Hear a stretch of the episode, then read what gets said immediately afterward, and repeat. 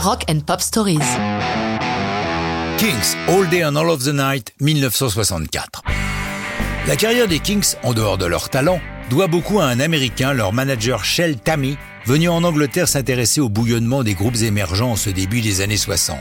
Et à un Anglais, Larry Page, rien à voir évidemment avec le fondateur de Google, producteur qui travaillera entre autres avec les Trugs et bien sûr avec les Kings.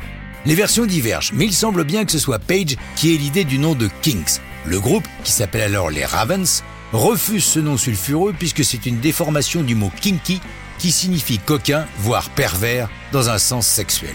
Mais en vertu de l'axiome pop qui veut que l'on choque pour obtenir la célébrité, ils adoptent Kings, même si le leader Ray Davis n'aime pas et n'aimera jamais ce nom. Ils ont obtenu un deal avec Pine Records et décroché un numéro 1 anglais avec le single You Really Got Me. Vous trouvez une ressemblance entre You Really Got Me et All Day and All of the Night Vous avez raison.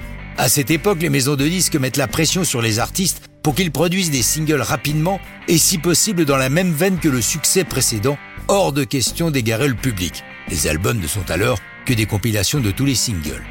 Ray Davis qualifie cette période de travail à la chaîne, et il n'a pas tout à fait tort.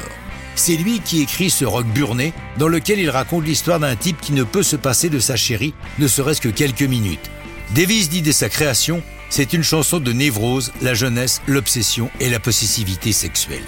Depuis les années 60, une rumeur entoure cette chanson, selon laquelle Jimmy Page, futur fondateur de Led Zeppelin, à ses débuts guitariste de studio recherché, tiendrait la guitare sur All Day and All of the Night. En 1981, Ray Davis a mis les choses au point. Je cite. Je me souviens de Page présent lors de la séance. On devait travailler tôt le matin car nous avions un concert le soir. On a fait All Day and Love the Night en trois heures.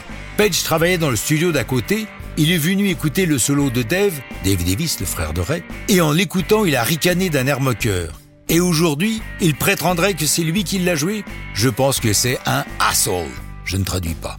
J'ai raison et il a tort. Sorti le 23 octobre 64 en Europe et deux mois plus tard aux États-Unis, All Day and All of the Night est un deuxième énorme hit pour les Kings, qui vont dérouler les tubes tout au long des années 60. Enfin, notez des similitudes évidentes avec le Halo I Love You des Doors en 68. L'éditeur des Kings voulait faire un procès au groupe de Jim Morrison, mais Ray Davis refusera d'attaquer le groupe californien en justice. Et ça, c'est une autre histoire, mais ce n'est plus du rock'n'roll.